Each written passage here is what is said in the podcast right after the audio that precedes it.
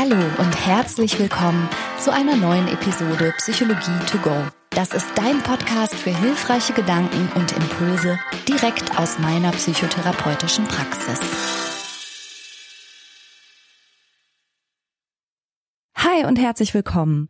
Heute mal eine ganz andere Folge. Und zwar habe ich mir überlegt, es sind wirklich viele Fragen immer noch offen von Zuhörerinnen und Zuhörern, die auf unserer Website Speakpipe benutzt haben und uns ihre Fragen gestellt haben. Und heute machen wir mal eine etwas andere Episode. Wir beantworten möglichst knackig ein paar ZuhörerInnen Fragen. Und zwar Fragen wie, ist Angst wirklich ansteckend?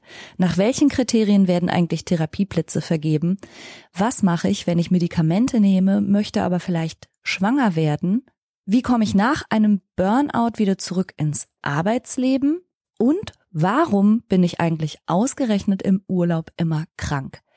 Das sind die Fragen, die ich mir heute mal vornehme, beziehungsweise gar nicht ich, sondern mein Lieblingsexperte ist natürlich an meiner Seite, mein Ehemann. Hallo Christian. Hallo Schönheit. Okay, ich habe uns ein paar Fragen rausgesucht. Lass uns direkt einsteigen, ja? Sehr gerne. Hallo Franka, hallo Christian. Ich habe eine Frage. Ich habe eine chronische Erkrankung, die ähm, in Schüben verläuft, Morbus Bechterew.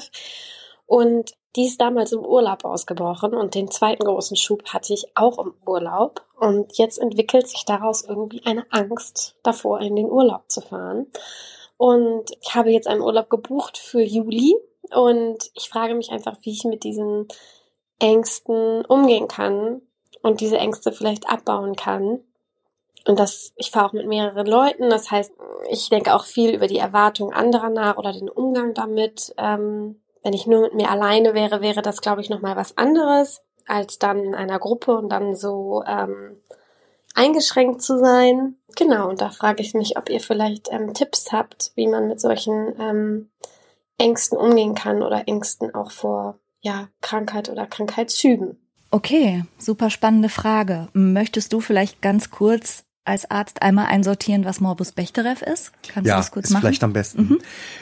Der Morbus Bechterew ist eine Erkrankung wahrscheinlich oder im weitesten Sinne des Immunsystems, die dazu führt, dass durch Schübe, Entzündungsschübe, vor allen Dingen an den Gelenken, kann auch in anderen Organen sein, aber ganz besonders an den Gelenken, an der Wirbelsäule, erstens Schmerzen entstehen und über die Dauer der Zeit im Verlauf von sehr vielen Jahren auch Verknöcherungen entstehen. Mhm. Das heißt, das Endstadium eines Morbus Bechterew ist, dass die Wirbelsäule steif wird. Mhm. Da bilden sich dann so Kalkspangen äh, und die ziehen sich durch und das sieht dann aus wie ein vollständiger Bambusstab und die Wirbelsäule ist steif. Und Hältst du das für Zufall, dass das jetzt im Urlaub bemerkt und der zweite Schub auch wiederum im Urlaub war? Also wie verhält sich das denn mit der Angst von unserer Zuhörerin? Ist das irrational oder kann das wirklich was mit dem Urlaub zu tun haben? Eine hundertprozentig gesicherte Antwort darauf gibt es erstmal nicht. Mhm. Schübe treten einfach in diese Erkrankung auf. Die, die Erkrankung ist genetisch bedingt und betrifft das Immunsystem. Mhm. Ich weiß das deswegen so genau, weil ich bin das in meinem, in meiner Examensprüfung gefragt worden. Ich fand die Frage obergemein. Auf welchem Genlokus ist die Erkrankung für Morbus Bechterew lokalisiert? Auf welchem Chromosom und welchem Gen? Hast du es gewusst? Nein, habe ich nicht gewusst. Weißt ich habe mich nur immer? geärgert. Nein, ich bin nur geärgert, weil ich dachte, das ist doch eine völlig irrelevante Frage. Was soll das mit der Praxis zu tun haben? Was nützt dieses Wissen darum? Ja, okay. Da Und haben wir's. Jetzt, jetzt, ja. aber jetzt hätte uns das für die Antwort dieser Frage ehrlich gesagt ja. auch nichts genützt. Also das heißt, du sagst, naja, Schübe kommen, wann die kommen, das kann schon auch Zufall sein, dass das im Urlaub es kommt. Kann auch Zufall sein. Allerdings kennen sehr viele von sich, dass sie typischerweise im Urlaub oder an einem langen Wochenende krank werden. Das stimmt. Und das ist tatsächlich auch ganz gut untersucht mhm. und verifiziert. Also man, man weiß, das stimmt, das passiert häufiger. Der Grund dafür ist letztlich in der Aktivität unseres Immunsystems zu suchen. Im Stress, in der Arbeit, vor allem wenn die Arbeit stressig ist, haben wir eine erhöhte Ausschüttung von Stresshormonen, ganz besonders Cortisol. Cortisol wiederum kennen auch viele als Entzündungshemmer. Das heißt, es unterdrückt die Immunreaktion. Wenn ich also eine Autoimmunerkrankung habe, also mein eigener Körper, mein eigenes Immunsystem schießt gegen irgendetwas von mir selbst, dann wird das bei hoher Cortisolausschüttung unterdrückt. Mhm. Lässt die Cortisolausschüttung nach, weil der Stress nachlässt, wird das Immunsystem nicht mehr unterdrückt und kann deswegen stark arbeiten.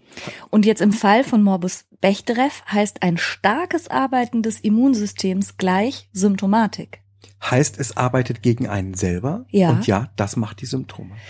Und ich glaube, du hast mir das mal erklärt, bitte korrigier mich, wenn ich das jetzt falsch sage, dass das, was wir als Krankheitssymptom erleben, ja in Wirklichkeit die Reaktion des Körpers ist, mit irgendwelchen Viren, Bakterien, wie auch immer fertig zu werden. Das heißt, wir haben Fieber und denken, ich bin krank.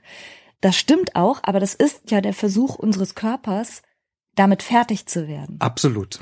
Und deshalb ist es so, dass wenn du sagst, dann fangen die Immunzellen an zu arbeiten, dann müsste man ja erstmal meinen, ja, dann müsste ich doch gesünder werden. Nee, dann merkst du Krankheitszeichen. Ja. Okay, also unter dem Begriff Leisure Sickness kennen das ja ganz viele Leute. Ja. Die Freizeitkrankheit. Und das bedeutet aber nicht, dass die Freizeit krank macht, sondern dass man in der Freizeit krank wird, weil eben plötzlich das Immunsystem gegen das anfängt, richtig zu arbeiten. Gegen das es arbeiten will. Was vielleicht aber vorher ja schon die ganze Zeit da war. Also kann ein Auslöser für so eine schubförmige Erkrankung, das betrifft nicht nur Morbus Bechterew, sondern auch andere Erkrankungen, kann sein Stress lass nach, mhm.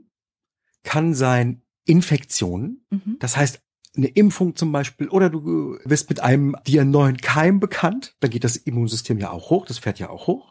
Also zum Beispiel haben ja ganz viele Menschen im Urlaub irgendwelche Magen-Darm-Beschwerden, ja. weil sie in einem Land sind, wo sie vielleicht mit Keimen konfrontiert werden, die sie nicht kennen. Ja, das genau. Also, aber Magen-Darm-Beschwerden, die werden ja für gewöhnlich ausgelöst von Bakterien oder Viren mhm. und das Immunsystem hat noch nichts dagegen. Ja. ja. Oder das Wasser ist nicht besonders sauber oder sowas. Mhm. Und das machen dann sozusagen die Keime, mhm. aber auch ein bisschen unbekannte Erreger mit denen du in Kontakt kommst und das Immunsystem fällt eigentlich nur leicht hoch, mhm. überschießt aber ein bisschen mhm. und es kann deine Autoimmunerkrankung, wenn du eine hast, triggern. Ja, okay. Aber selbst wenn man keine Autoimmunerkrankung hat, diese Beobachtung der Leisure Sickness, die ist ja gesichert. Ja. Also ungefähr jede fünfte Person kennt das von sich, ja. dass sie ausgerechnet im Urlaub oder am langen Wochenende regelmäßig krank wird. Aber es ist vielleicht nochmal wichtig festzuhalten, dass eben, wie gesagt, natürlich nicht das Problem im Urlaub liegt, weil dann könnte man ja ganz clever zu dem Schluss kommen, ach, ich mache einfach nie Urlaub. Ich muss einfach mein Stresslevel immer schön hochhalten, meinen Cortisolspiegel nach oben peitschen, dann geht's mir immer gut. Das ist natürlich nicht der Fall. Nein, nein, im Gegenteil. Tatsächlich im Gegenteil. Das rächt sich auf die Dauer. Ein mhm. dauerhafter hoher Stresslevel, auch ein dauerhafter hoher Cortisollevel ist auf Dauer nicht gesund. Mhm. Und irgendwann mh, hm, würden sich auch sozusagen die Keime, die in dir schlummern, Bahn brechen. Ja. Und die haben dann aber leichteres Spiel, weil das Immunsystem unterdrückt ist. Okay. Das heißt, die Lösung würde eigentlich darin liegen, wenn man merkt, dass man dazu neigt und dass man im Urlaub häufiger krank wird, ist das ein Zeichen, dass man zu hochfrequent läuft im normalen Alltag. Ich habe noch eine andere Studie dazu gefunden, die übrigens zeigt, dass es da Altersunterschiede gibt, also dass vor allen Dingen jüngere Menschen häufig davon sehr stark betroffen sind. Also die so gerade im Berufsleben stehen ja. und so voll durchstarten und diejenigen, die eine schlechte Grenze ziehen zwischen ihrer Arbeit und ihrer Freizeit. Also diejenigen, die quasi immer erreichbar sind, die auch am Wochenende sich nochmal ein paar Akten mit nach Hause nehmen oder irgendwas durcharbeiten. Also für die die Grenzen so verschwimmen und die ihre Freizeit nicht effektiv zur Entspannung nutzen. Die sind am meisten gefährdet. Und das müsste man im Grunde so on a daily basis im normalen Alltag schon verändern, damit man im Urlaub nicht krank wird. Ja, stimmt. Es heißt auch, das ist aber studienmäßig meines Wissens nach nicht gesichert. Es heißt auch, dass Leute, die mehr zu Perfektionismus neigen, mehr davon betroffen sind. Und in Anführungszeichen Fun Fact, Wenn man versucht, noch vor dem Urlaub Oh, möglichst ja. alles zu schaffen, den Schreibtisch noch leer zu kriegen, Ja. alles Wichtige noch aufzuarbeiten, um es dem Nachfolger und den Vertretungen nicht zu überlassen, Ja. macht das noch mal paar Tage super extra Stress. Das stimmt, das ist richtig gefährlich, ne? Wenn man vor der vor dem Urlaub hochfährt, manche haben ja auch das Gefühl, alles fertig machen zu müssen oder auch den Urlaub sich so richtig verdienen zu müssen, dann ist das extra gefährlich im Hinblick auf Leisure Sickness. Ja. Eine Überlegung ist natürlich auch, dass ganz viele Leute vielleicht im Urlaub überhaupt mal die Ruhe haben, bestimmte Sachen an sich zu bemerken. Und mal in sich reinzuhören. Genau, überhaupt in sich reinzuhorchen und dass auch deshalb viele Erkrankungen im Urlaub festgestellt werden, weil man es einfach vielleicht schon die ganze Zeit hatte und dann aber zum ersten Mal die Aufmerksamkeit wirklich drauf lenkt. Das mag auch sein. Das stimmt, betrifft in dem Fall natürlich nicht unsere Hörerin. Sie hat ja vor allen Dingen jetzt darauf abgehoben, dass sie regelrecht Angst vor Urlaub entwickelt hat. Was können wir ihr denn empfehlen? Nummer eins, das, was wir bei Angst immer empfehlen. Lass dich nicht hindern. ja, do it anyway. Do it anyway. Und wenn vor allen Dingen deine Sorge ist, wie die anderen das finden könnten, dann such doch vielleicht schon mal das Gespräch oder teil deine Sorge mit. Aber, und sollten solche Zusammenhänge bestehen zwischen deiner chronischen Erkrankung und dem Stresspegel, dem du sonst so ausgesetzt bist, dann kannst du ja vielleicht wirklich jetzt schon mal anfangen, viel mehr Erholung und Ruhe und Regeneration und Stressfreiheit bereits jetzt in deinen Alltag zu bringen. Ja. Es würde also darum gehen, ganz allgemein eine bessere Balance zu finden zwischen Anspannung und Entspannung und solche Beobachtungen immer als interessanten Hinweis zu nehmen, den man da gerade über sich selber bekommen hat und dann aber eben die richtigen Schlüsse draus zu ziehen. Ne? Also anstatt Urlaub zu vermeiden oder Angst vor dem Urlaub zu entwickeln, das vielleicht eher als Signal für das allgemeine Stressbelastungsniveau werten. Ein Tipp, den wir auch häufig geben, ist Katastrophe zu Ende denken. Das bedeutet, okay, annehmen, es kommt ein Schub im Urlaub, was mache ich dann? Mhm. Das heißt, was hilft mir normalerweise an Medikation, was hilft mir normalerweise an Aktivität und schon planen, dass ich das dann machen würde. Mhm. Und dann wäre das so. Unsere Angst bezieht sich ja häufig auf Unbekanntes. Und wenn das im Kopf sozusagen einmal vorgeplant ist und äh, man weiß, was passiert, was würde ich dann tun, dann muss man keine Angst mehr davon haben, dass etwas Unvorhergesehenes damit passiert. Ja, wobei das keine Einladung sein soll, jetzt sorgenvoll voraus äh, zu grübeln, was alles Mögliche passieren könnte, sondern wirklich nur zu überlegen, naja, was kann denn schlimmstenfalls passieren? Allerschlimmstenfalls. Und wenn du dafür einen Plan hast, braucht dich alles andere nicht schocken. Genau. Ach so, und die eine Sache habe ich noch, was solche schubförmigen Autoimmunerkrankungen angeht, mit einer Ausnahme, Rauchen. Was? Rauchen kann das auslösen. Und ein Mehrrauchen kann es theoretisch auch auslösen. Ach so, und viele Leute, ach so, im Urlaub rauchen mehr, trinken, Trink rauchen mehr, mehr. ja. Klitzekleine medizinische Profi-Informationen. Unsere Abwehrzellen im Blut hängen zu ungefähr zehn Prozent an den Blutgefäßen an der Wand. Die fliegen gar nicht da frei rum. Die weißen Blutkörperchen hängen zu zehn Prozent an der Wand. Wenn man raucht, An der Aderinnenwand. an der Ader- und Veneninnenwand Ach, hängen die dran. ehrlich? Ja. Okay. Und wenn man raucht, fallen die ab. Ja. Und dann hat man mehr von den Abwehrzellen im Blut rumschwirren. Hast du mehr Abwehrzellen, auch mehr Abwehrreaktion. Und dadurch kannst du sozusagen auch solche Schübe verstärken. Ach krass. Okay, Leute, rauchen? Mm -mm. Oh, oh, oh. mm -mm. Eh nicht. Ach, interessant. Habe ich noch nie gehört. Ja, Gut, und das könnte natürlich wiederum durch den Urlaub vermittelt sein. theoretisch auch. Okay. Gut, ich hoffe, dass unsere Hörerin da äh, ihren Urlaub jetzt nicht etwa ad acta legt vor lauter Sorge, sondern den in vollen Zügen genießen kann. Aber vor allen Dingen, indem sie sich vorher auch schon möglichst viel Ruhe gönnt und sich für die absolut denkbar schlimmste Situation wappnet und vielleicht schon mal das Gespräch mit ihren Freundinnen und Freunden sucht. Finde ich gut. Okay. Nächste Frage? Gerne. Wie gelingt noch ein Burnout der Wiedereinstieg ins Berufsleben aus psychologischer Sicht beziehungsweise aus fachärztlicher Sicht? Wie kann das ähm, gut gelingen? Ja, also Burnout bedeutet, dass die Hörerin eine depressive Reaktion hatte, die offenbar im Kontext mit Arbeitsbelastung steht. Burnout ist keine offizielle Diagnose. In keinem diagnostischen Manual ist jetzt der Begriff Burnout verzeichnet. Es handelt sich nahezu immer um eine depressive Symptomatik. Genau, mit einer vorhergehenden Überlastung. Also irgendwie haben wir keinen richtigen Zweifel daran, dass es sowas wie Burnout gibt. Ja. Aber es ist schwer fassbar. In der neuen Klassifikation wird das auch abgebildet, aber es ist immer noch keine richtige feste Diagnose. Nichtsdestoweniger hat ja jetzt die Hörerin offensichtlich eine Krankschreibung gehabt und hat jetzt Schwierigkeiten, wieder zurückzukommen in den Beruf.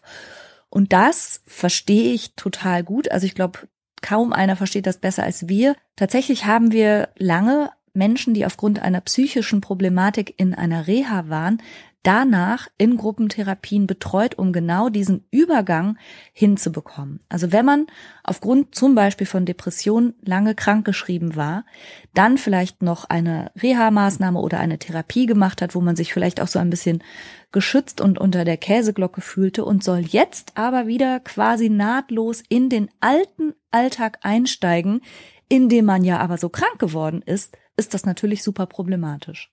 Das System, was sich mittlerweile zumindest in Deutschland etabliert hat, ist sehr gut, ehrlich gesagt. Also eine Reha-Maßnahme, auch eine stationäre Reha-Maßnahme, halte ich für wichtig und hilfreich. Mhm. Meiner Erfahrung nach, persönlicher Erfahrung nach, ähm, geht es Leuten, die aus einer Reha-Klinik kommen, in den allermeisten Fällen, weit über 90 Prozent, meiner Erfahrung nach, viel besser. Ja. Wenn sich dann noch das Psyrena-Programm, psychosomatische Reha-Nachsorge, mhm so heißt das, wo wir die Gruppen gemacht haben, mhm. ähm, anschließt, bedeutet das, dass man noch eine Stabilisierung hat für ein halbes Jahr durch Gruppentherapie. Also diese Gruppen, nur um das nochmal zu erklären, jeder, der eine psychosomatische Reha gemacht hat, hat danach das Anrecht auf ein 25-stündiges Gruppenprogramm, das genau dazu dient, das, was man so in der Reha für sich erarbeitet hat, zu verstetigen und in den eigenen Alltag zu übertragen. Und dann gibt es ja meistens diese stufenweise Wiedereingliederung. Ein absoluter Segen, meiner ja. Meinung nach. Ja.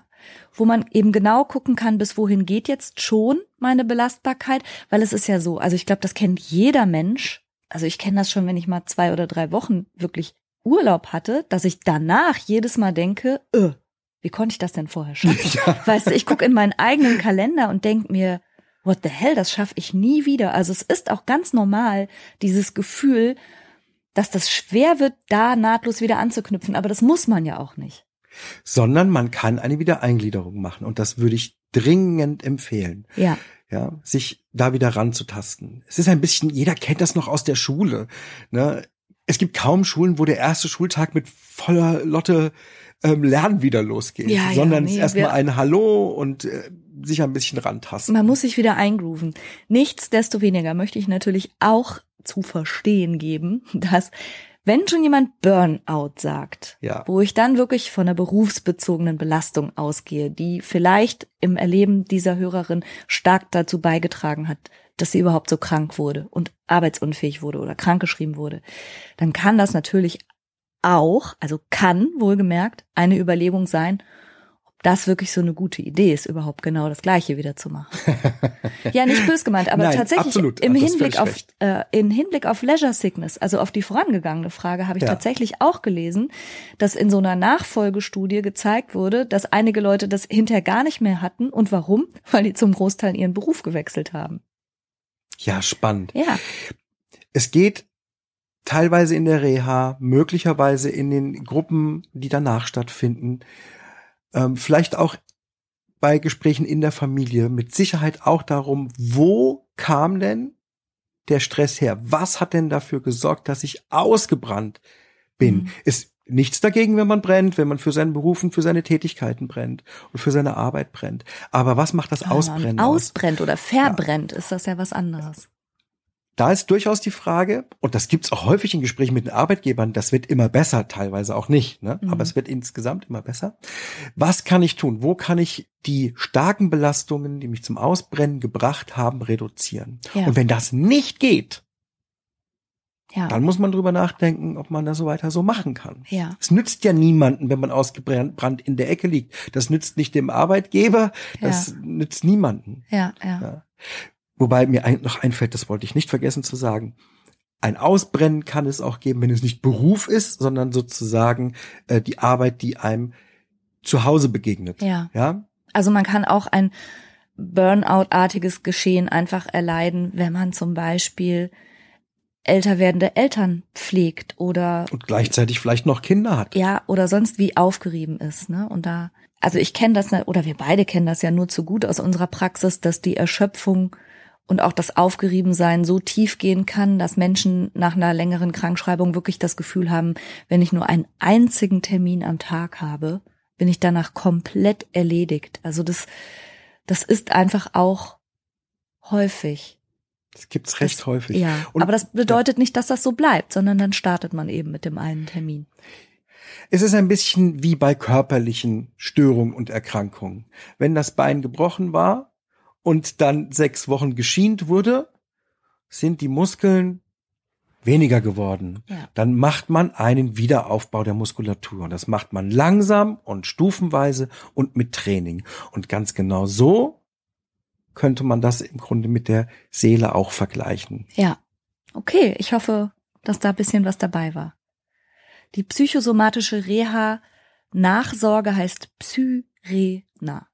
Die nächste Frage, die spreche ich jetzt mal. Das war ein sehr junger Hörer, der uns geschildert hat, dass er Prüfungsangst entwickelt hat, weil er mit einer Person gut befreundet war, die so starke Prüfungsangst hatte. Er hat gesagt, der ist so ein Einserschüler und der hat immer so eine dolle Angst und plötzlich habe ich auch so eine Prüfungsangst. Wie kann ich die wieder loswerden? Ich war von der Anfrage ganz gerührt. Ich find's, ich wusste nicht, dass uns äh, so junge Leute auch zuhören, offensichtlich regelmäßig und dass sie das, dass er das genutzt hat, uns eine Frage zu stellen, war total schön. Ja, liebe Grüße an dich und gerne beantworten wir die Frage auch. Also ja, Ängste sind wirklich zu einem erheblichen Teil gelernt oder abgeschaut. Das weiß man aus der psychologischen Forschung, dass zum Beispiel Kinder, wenn die Eltern ängstlich von mir aus auf Hunde reagieren, dann braucht, obwohl das Kind nie eigene schlechte Erfahrungen mit Hunden gemacht hat, braucht es einfach nur die Beobachtung. Ja, also wenn die Mama jedes Mal angespannt die Straßenseite wechselt, wenn ein Hund kommt, dann wird das Kind auch Angst vor Hunden entwickeln. Wir nennen das Modelllernen oder auch Beobachtungslernen. Das gibt sogar schon bei Tieren. Mhm. Ja, also bei allen Säugetieren kann man das schon beobachten. Genau. Und das ist aus evolutionspsychologischer Sicht total schlau. Es ist einfach schlau für, für jedes Säugetier oder vielleicht auch für jedes Tier, dass es nicht jede schlechte Erfahrung selbst machen muss, sondern einfach nur durch die Beobachtung anderer Lebewesen schon lernt, wovon es sich besser mal fernhält oder wo es gefährlich werden könnte oder wo es blöd werden könnte. Jetzt ist ja nur der Umstand von unserem Hörer, dass er Angst vor Klassenarbeiten entwickelt hat. Oder vor sonst welchen Prüfungen, weil ein anderer ihn angesteckt hat damit. Ja, genau. Es ist umso leichter, sich anstecken zu lassen vor Sachen, die in Anführungszeichen tatsächlich aufregend oder gefährlich sind, Ja. als vor Dingen, die ganz ungefährlich sind. Vor der, die Angst vor Blumen ist ganz schlecht weiterzugeben. Die Angst vor einer Arbeit oder vor einer Prüfung, wo man durchfallen kann, ist leichter weiterzugeben. Ja, und trotzdem würde ich dazu ermuntern, mal drüber nachzudenken, naja, wie in Anführungsstrichen gefährlich ist das denn, was hier passiert? Prüfungsangst ist super verbreitet, das haben ganz viele Menschen, aber man muss auch klar sagen, Angst ist ja eigentlich ein, eine Emotion, ein Erregungsmuster in unserem Körper, das uns für Flucht vorbereiten soll und unser Leben retten soll. Jetzt sind aber die wenigsten Prüfungen so, dass sie wirklich unser Leben gefährden. Man kann aber auch nicht flüchten. Das ist das Unangenehme. Man wird das gar nicht, also die, die körperliche Reaktion, die mich bereit macht für körperliche Leistung, Ja, kann ich gar nicht ausleben. Still muss ich sitzen. Okay, Franka, was können wir jetzt also machen, wenn so eine Angst da ist? So, ich finde wichtig, mir, mir persönlich hat das immer geholfen, mir absolut klar zu machen, dass ich überhaupt nicht in einer lebensentscheidenden oder gar lebensgefährlichen Situation bin. Also mir überhaupt klar zu machen, das, was mein Körper mir hier zur Verfügung stellt, diese ganze Fluchtenergie, die brauche ich überhaupt nicht. Es gibt nichts zu fliehen. Ja. Zweitens, und auch das eigene Erfahrung, ich habe mich von solchen nervösen, super ängstlichen Leuten einfach komplett ferngehalten. Das ist ein guter Rat. Also, ne, ganz ehrlich, ich stehe lieber allein irgendwo, als mich einzureihen in die Leute, die die ganze Zeit sowas sagen wie, oh Gott, oh Gott, und ich bin so nervös und so, weil ich weiß, dass das auf mich überspringt, dass ich Spiegelneurone habe, dass das wie in meinen Körper reingeht, ob ich will oder nicht. Deshalb halte ich mich von den Leuten fern. Was ich stattdessen mache, ist tief und ruhig zu atmen, bis runter in den Bauch. Meine Ausatmung länger zu machen als meine Einatmung, weil das ist so ein kleiner Lifehack. Die eigene Atmung ist im Grunde das einzige Körpersystem, auf das wir bewussten Einfluss haben. Was zum vegetativen Nervensystem gehört. Ja, genau. Darüber können wir das sogenannte Vegetativum beeinflussen und ruhiger werden, indem wir es aktiv auf ruhig runterregulieren. Und damit auch unserem Körper zeigen, wir sind nicht in Gefahr, wir sind nicht auf der Flucht. Ich brauche diese ganze Fluchtenergie, genannt Angst, jetzt auch wirklich nicht. Also atmen ist extrem gut.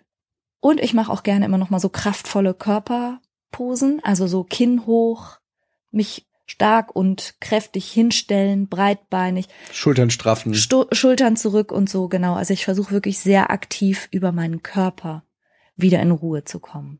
Und du hast gesagt, Christian, dir hilft am besten auch eine gute Vorbereitung, ne? Ja, ganz gut vorbereitet zu sein, ähm, verändert einfach die Chancen, die Prüfung auch zu bestehen, zu Ja. deinen Gunsten. Ja. Deswegen ist es trotzdem doof. Eine Prüfung sind immer nur ein, ein ganz kleiner Ausschnitt aus äh, deinem Wissen. Und Ja. man kann einfach Pech haben. Für gewöhnlich kann man Prüfungen wiederholen. Und Ja, also auch da im Grunde die Frage, na ja, was kann denn allerschlimmstenfalls passieren? Allerschlimmstenfalls kriegst du eine schlechte Note. Ja.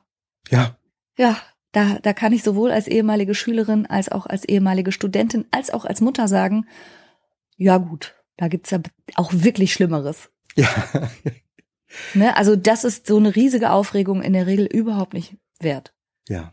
Oft ist es ja bei Menschen mit Prüfungsangst auch so, dass sie inhaltlich mega gut vorbereitet sind und dann aber eben Angst vor der eigenen Angst haben, also Angst vor der eigenen Nervosität oder denken, oh, dann werde ich rot oder meine Stimme versagt, also jetzt insbesondere bei mündlichen Prüfungen. Da war ich ja selber so eine Kandidatin, lange, lange Zeit Oh je, frag mich mal, ja. ne, so mit Blackout und Rot werden und Stimme zittern und dann ist man so beschäftigt, den eigenen Körper die ganze Zeit zu, zu scannen und lenkt so viel Aufmerksamkeit auf sich, dass das dann wirklich hinderlich werden kann. Inzwischen bin ich ja selber Prüferin und ich kann nur sagen, also aus Prüferinnen-Sicht, niemand erwartet eine perfekte Performance. Alle wissen das. Alle ich habe ja auch wissen- schon Prüfung abgenommen. Ja, genau. Ne? Ähm, für gewöhnlich sind die Prüfenden wohlwollend. Ja, Ja. Und es macht Prüfern Spaß, mehr Spaß, wenn der Prüfling was weiß. Ja, Das- aber wir suchen ja auch, muss ich sagen, in der Regel aktiv die Inseln Die des Wissens. ja. Und wir suchen ja nicht absichtlich die Fehler oder das Defizit. Also jedenfalls ich als Prüferin mache das nie. Es mag auf jeden Fall äh, Bereiche geben, wo das anders läuft, aber du wirst nicht besser, wenn du die ganze Zeit deine Aufmerksamkeit auf deine vermeintlichen Defizite richtest. Wenn du die ganze Zeit mit ungefähr 30 Prozent deiner gedanklichen Kapazität dabei bist, ob jetzt gerade deine Bluse durchschwitzt oder ob du gerade eine zitterige Stimme hast. Also versuch wirklich mit Kraft deine Aufmerksamkeit von diesen, von dir selbst wegzulenken, denn das wird dir nicht helfen. Und es gilt, was für alle Ängste gilt, wenn man es vermeidet, wenn man den Angstauslöser, in dem Fall die Prüfung vermeidet, wird die allgemeine Angst vor sowas stärker. Ja, Was mir persönlich übrigens immer ganz gut geholfen hat, wenn es zu schlimm wurde, war an die Zeit danach zu denken. mhm. Das ist dann, also mein, mein letzter Exit-Gedanke war immer, okay, es wird vorbeigehen. Mhm. Was auch immer passiert, die unangenehme Situation wird vorbei sein Mhm. und dann mache ich, egal wie es ausgeht, irgendwas Schönes. Mhm. Das ist aber auch ein guter Gedanke. Ja, und dann konnte ich mich daran festhalten. Ja. Okay, also bei akuter Prüfungsangst, die jetzt im Fall unseres Hörers ja noch nicht mal aus ihm selbst herauskam, sondern die er sich abgeschaut hat, halte ich fern von allzu nervösen Leuten. Das ist einfach real ansteckend. Atme stattdessen tief, mach dich groß. Wenn du gut vorbereitet bist, gibt es überhaupt nichts, was du zu fürchten hast. Und streng genommen und bei genauerer Betrachtung gibt es ohnehin nichts, was du zu fürchten hast, außer einer schlechten Note. Ja, well, die bringt dich nicht um. So, Genau. Und wenn es hart auf hart kommt, stell dir vor, es wird vorbei sein und äh, mal dir den Moment aus danach. Genau. Egal was, heute Abend ist vorbei. Gut, nächste Frage. Ja. Wie ist es eigentlich, wenn Patienten eine psychische oder wenn Menschen eine psychische Erkrankung haben, wie zum Beispiel eine Depression, eine ADHS oder eine ADS und auf Medikation unterstützend angewiesen sind und diese dann innerhalb einer Schwangerschaft oder bei einer bevorstehenden Schwangerschaft ausschleichen oder absetzen sollten. Wie kann man die Patienten auffangen mit der Angst, oh Gott, könnte es mir jetzt während der Schwangerschaft viel schlechter gehen und ähm, was tue ich dann und wie kann ich anderweitig in der Zeit unterstützt werden? Oder gibt es zum Beispiel bei einer ADS, ADHS Medikation, die trotzdem eingenommen werden kann und ähm, man sich keine Sorgen machen muss, dass das Kind ähm, geschädigt werden muss, weil das sind ja zusätzliche Stressfaktoren, ähm, ja, mit denen man dann sich innerhalb der Schwangerschaft auseinandersetzen muss. Das würde mich sehr interessieren und vielleicht könnt ihr dazu ja mal irgendwie was erzählen. Ganz liebe Grüße und euer Podcast ist, Podcast ist toll. Bis bald, Anni. Ja, also das ist wirklich eine Frage, die uns in der Praxis natürlich super oft begegnet. Sie lässt sich leider nicht mit einem Satz beantworten. Und die Ausführlichkeit, die eigentlich jeweils dazugehört, würde jetzt unseren Rahmen sprengen. Mhm. Ganz prinzipiell. Das sollte immer mit dem behandelnden Fachmensch und möglichst auch mit dem, wenn es den gibt, äh, mit der Psychotherapeutin oder dem Psychotherapeuten abgesprochen werden. Prinzipiell gilt Nummer eins, der Leidensdruck, der eigentlich durch die psychische Erkrankung besteht, ist das Maß, das man vergleichen muss mit der theoretischen Schädigung durch Medikamente des Kindes. Mhm. Und so ist es in den meisten Fällen bei ADHS zum Beispiel so, dass das Risiko einer Schädigung des Babys höher ist als der Nutzen, den ich vom Medikament habe. Die meisten Patienten mit ADHS-Diagnose sind viele Jahre ohne die Diagnose und ohne das Medikament immer noch einigermaßen gut durch die Welt gekommen. Mhm. Ähm, und das ist das Schlimmste dann, was passieren kann, wenn sie das Medikament nicht mehr nehmen. Und das kann man in der Schwangerschaft eher durchhalten. Also lieber schützt man da das Ungeborene. Es gibt aber auch Fälle, und das haben wir ja auch schon in der Praxis gehabt, wo der Leidensdruck der werdenden Mutter so erheblich ist, dass man das eben auch anders entscheidet oder abwägt. Davon abgesehen, es gibt nicht, dass man je in Kauf nehmen würde, ein Kind zu schädigen, um Gottes Willen, aber es gibt Medikamente, die man auch während einer Schwangerschaft nehmen kann. Und zwar reichlich. Und, und auch sollte, weil eben ohne diese Medikamente der Leidensdruck der Mutter so hoch wird und der Stresslevel so hoch wird, dass die Frage ist, ob das nicht so destabilisierend insgesamt wirkt, dass das dann über Bande auch schädlich fürs Kind ist. Ganz genau, ganz genau. Und das ist individuell abzuklären. Das muss man ganz individuell machen. Jetzt ist es so, die meisten Medikamente haben die Empfehlung im in den Nebenwirkungsbeschreibungen stehen, dass man es während Schwangerschaft und Stillzeit nicht nehmen soll.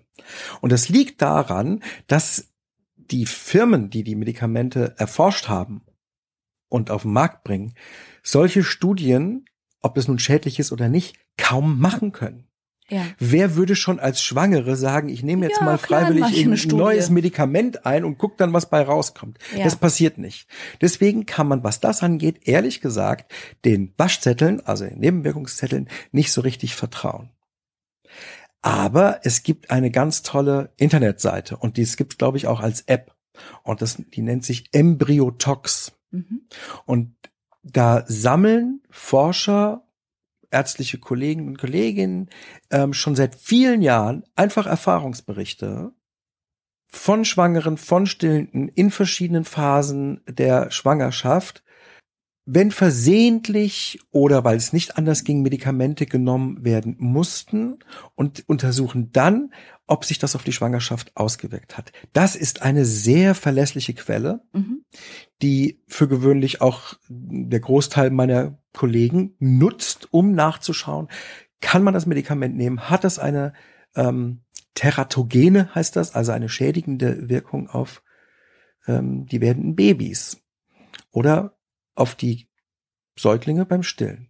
Und davon ganz abgesehen, aber auch noch so eine Beobachtung aus der Praxis, die ich gerne an der Stelle teilen würde. Vielen Frauen geht's während einer Schwangerschaft oh ja. interessanterweise wesentlich besser. Oh ja. Viele haben ja vielleicht schon mal gehört von dem Phänomen der postpartalen Depression oder auch der postpartalen Psychose. Also nach der Geburt eines Babys geht's vielen Frauen viel schlechter. Aber man muss klar sagen, während der Schwangerschaft geht's vielen, vielen Frauen super gut, was ihre mentale Verfassung angeht. Ja. Was sage ich immer? Wir sind Sklave unserer Hormone. Ja. Tatsächlich haben, hat die hormonelle Umstellung einen ganz großen Effekt auf die Psyche mhm. und mm, für gewöhnlich einen positiven. Ja. Nach der Geburt, wenn dann die Stimmung sich wiederum zum sehr viel schlechteren ändern sollte, kann man ja das Medikament auch wieder nehmen das muss man wieder abwägen mit dem Stillen natürlich. Ne? Ja, ja, genau. Also es ist wirklich jedes Mal eine absolute Einzelfallentscheidung. Aber ich glaube, Embryotox ist ein guter Hinweis. Das Gespräch mit der Fachärztin oder dem Facharzt, der Psychotherapeutin oder dem Psychotherapeuten ist wichtig. Und wie du gesagt hast, weil jetzt die Hörerin speziell auf ADHS abgehoben hat, ist natürlich auch die Frage, naja, wie groß ist der Leidensdruck ohne das Medikament für eine Zeit? Ja, ein Hinweis hat die Hörerin selber schon in der Frage gegeben. Es macht total Sinn, wenn eine enge Anbindung erfolgt in dieser Zeit. Also wenn die ähm, Behandlertermine etwas hochfrequenter sind, wenn mhm. man sich öfter sehen kann, ja. wenn man einen Plan hat, was passiert, wenn. Mhm. Und für mich ganz wichtig, direkt nach der Geburt da eine enge Anbindung zu haben. Ja, Nochmal, weil das, ja? das häufig aus unserer Sicht der, sagen wir mal, verletzlichste Punkt ist, wo sich dann auch entscheidet und es eben auch, auch vor dem Hintergrund der hormonellen Entwicklung vielen Frauen auch schnell viel schlechter geht. Ja. Dann würde ich sagen, die letzte Frage für heute. Hallo liebes Team von Psychologie to go. Ähm, ich hatte mal die Frage, ähm, nach welchen Kriterien ähm, Therapieplätze ähm, vergeben werden, also sowohl ambulante als auch stationäre. Ähm, ob das wirklich nur nach dem äh, Motto, wer zuerst kommt, mal zuerst abläuft oder ob es auch, ähm, ob auch die Dringlichkeit eine Rolle spielt. Es wäre wirklich cool, wenn ähm, ihr mal da einen Einblick geben könntet äh, in dieses Auswahlverfahren. Coole Frage, ja. Ja. Jetzt in unserer Funktion als Whistleblower. Naja.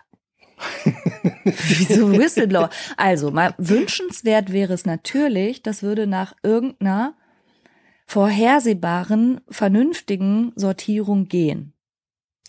Als hätten wir so ein Triage-System, super dringend, mitteldringend, nicht so dringend, und dann würde sich das sortieren. Dann wäre aber klar, dann würden wir immer nur super dringende Fälle und möglichst sofort aufnehmen. In Wahrheit ist das in einer psychotherapeutischen Praxis, also in der Niederlassung, ganz, ganz schwer.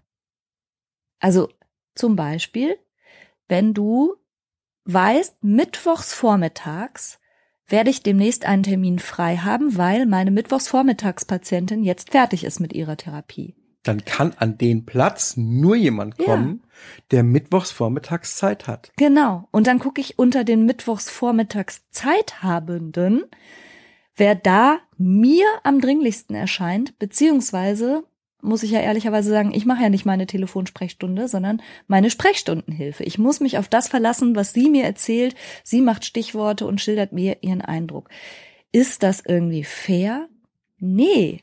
Was ist, ist das ein sauberer Prozess? Auch nicht.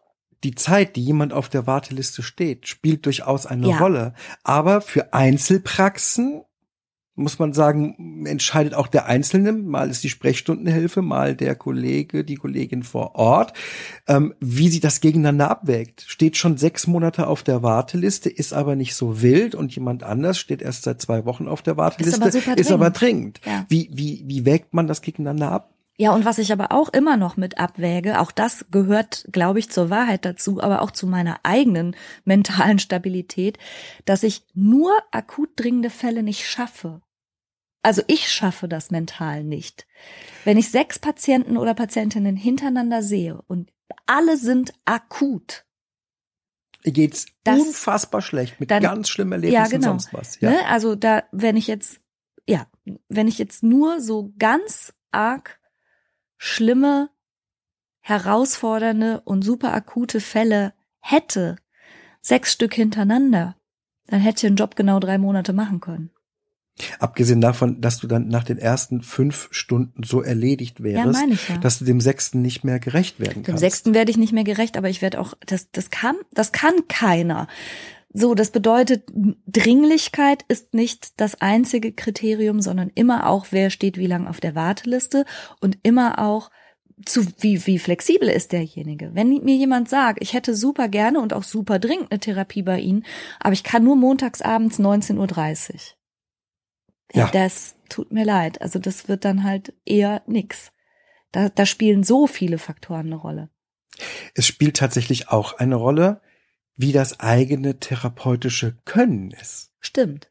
Also nicht jeder Kollege fühlt sich bei jedem Thema gleich gut gewappnet und gewachsen. Ja, stimmt auch. Ja. Mhm. Und wie läuft's im Krankenhaus, Christian? In Krankenhäusern läuft das in den meisten Fällen so, dass die Anmeldungen oder die Anrufe und die Wünsche nach einem stationären Aufenthalt gesammelt werden mhm.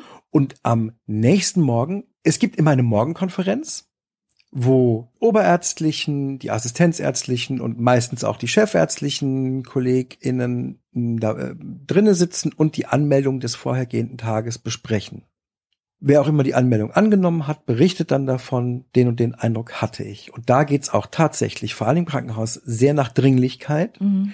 sehr nach, welche Station wäre geeignet. Es gibt ja Psychotherapiestationen, die ein bisschen eingeteilt sind, a, eher für ältere mhm. Patienten oder für Patienten, die eine Psychose haben oder eher eine Depression haben ja. oder sowas.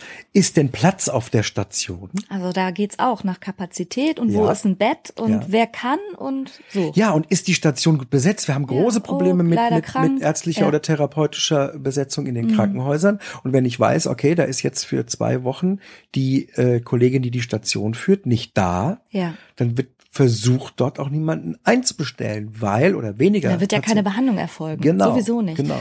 Okay, aber das heißt, ehrlicherweise müssen wir sagen, auch wenn es natürlich schön wäre, nein, das läuft nicht nach ganz sauberen, einwandfreien Kriterien.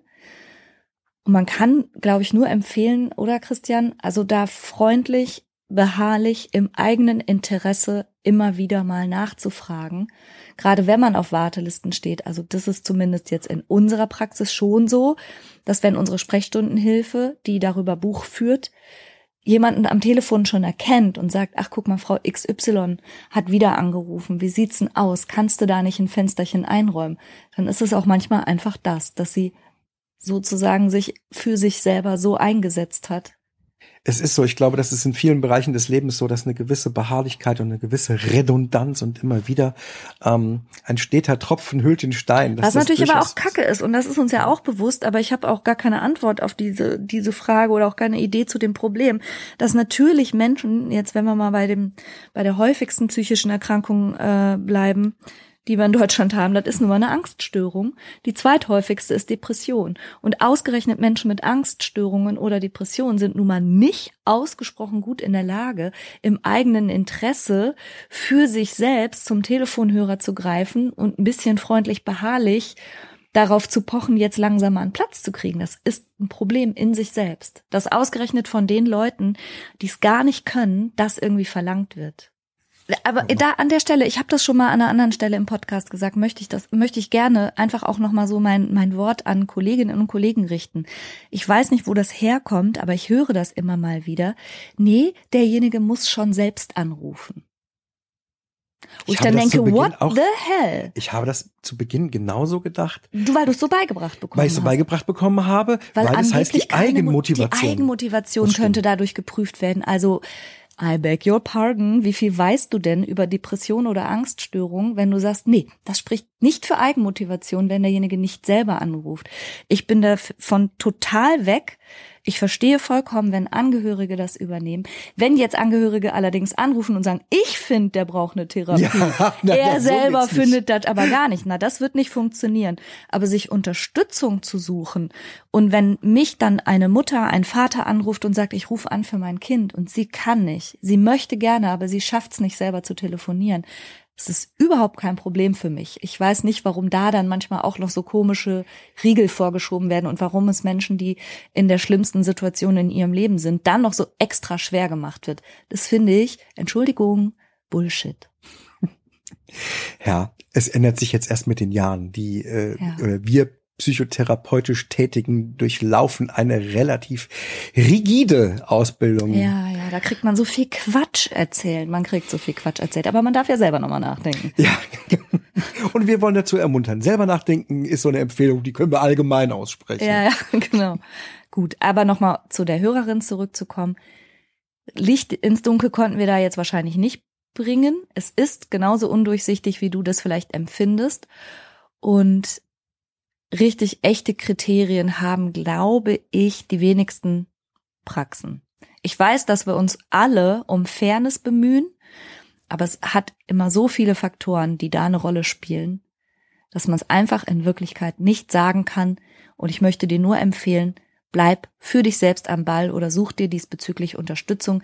Such dir jemand, der oder die dir hilft, einen Platz zu finden. Okay, das waren unsere Fragen für heute. Tatsächlich ist es allerdings ein Bruchteil der Fragen, die uns erreicht haben. Und wir wüssten sehr gerne von euch, ob euch dieses Format, wenn wir es immer mal wieder einstreuen, ob euch das was taugt, ob ihr das mögt, dann würden wir das einfach vielleicht regelmäßiger mal machen. Ich meine, richtiges Format, wenn wir ehrlich sind, haben wir nicht. Ne? Mal spreche ich allein, mal bist du dabei, mal mache ich Interviews, mal reden wir über komische Experimente, mal erzähle ich Fallgeschichten. Das wäre halt eine weitere Kategorie. Wir beantworten Fragen. Aber hey, warum auch nicht? Ich mag ja die Abwechslung. Ja, eben. Also könnt ihr uns ja gerne mal wissen lassen. Auf Instagram heiße ich franka-chiruti-psychologie. Es gibt zu jeder Folge immer auch wenigstens einen Post und da könnt ihr ja mal drunter schreiben, ob ihr dieses Fragen beantworten Format mögt oder nicht. Fragen einreichen könnt ihr über diese Speakpipe-Funktion auf unserer Website, die heißt auch franka-chiruti.de und da könnt ihr uns einfach was auf den AB sprechen. Das macht uns eh unheimlich viel Spaß, das einfach anzuhören, weil ganz häufig einfach nur mal so ein Danke kommt und das hat Mhm. mir in der, in der Situation geholfen. Das, ah, da geht uns das Herz auf, Ja. tatsächlich. Das ist voll schön. Wir sitzen mit Kaffee im Bett und hören unsere Speakpipe-Nachrichten. Das ist echt richtig schön. Danke für euer liebes Feedback und danke für euer Interesse. Danke fürs Zuhören. Danke für nette Rezensionen. Danke auch an alle, die jetzt die Live-Podcast-Tour verfolgen. Einfach danke, danke. Wir sind wirklich überwältigt. Das wollten wir auch nochmal sagen. Wünschen euch auf jeden Fall eine tolle Woche und bis zum nächsten Mal. Tschüss. Tschüss.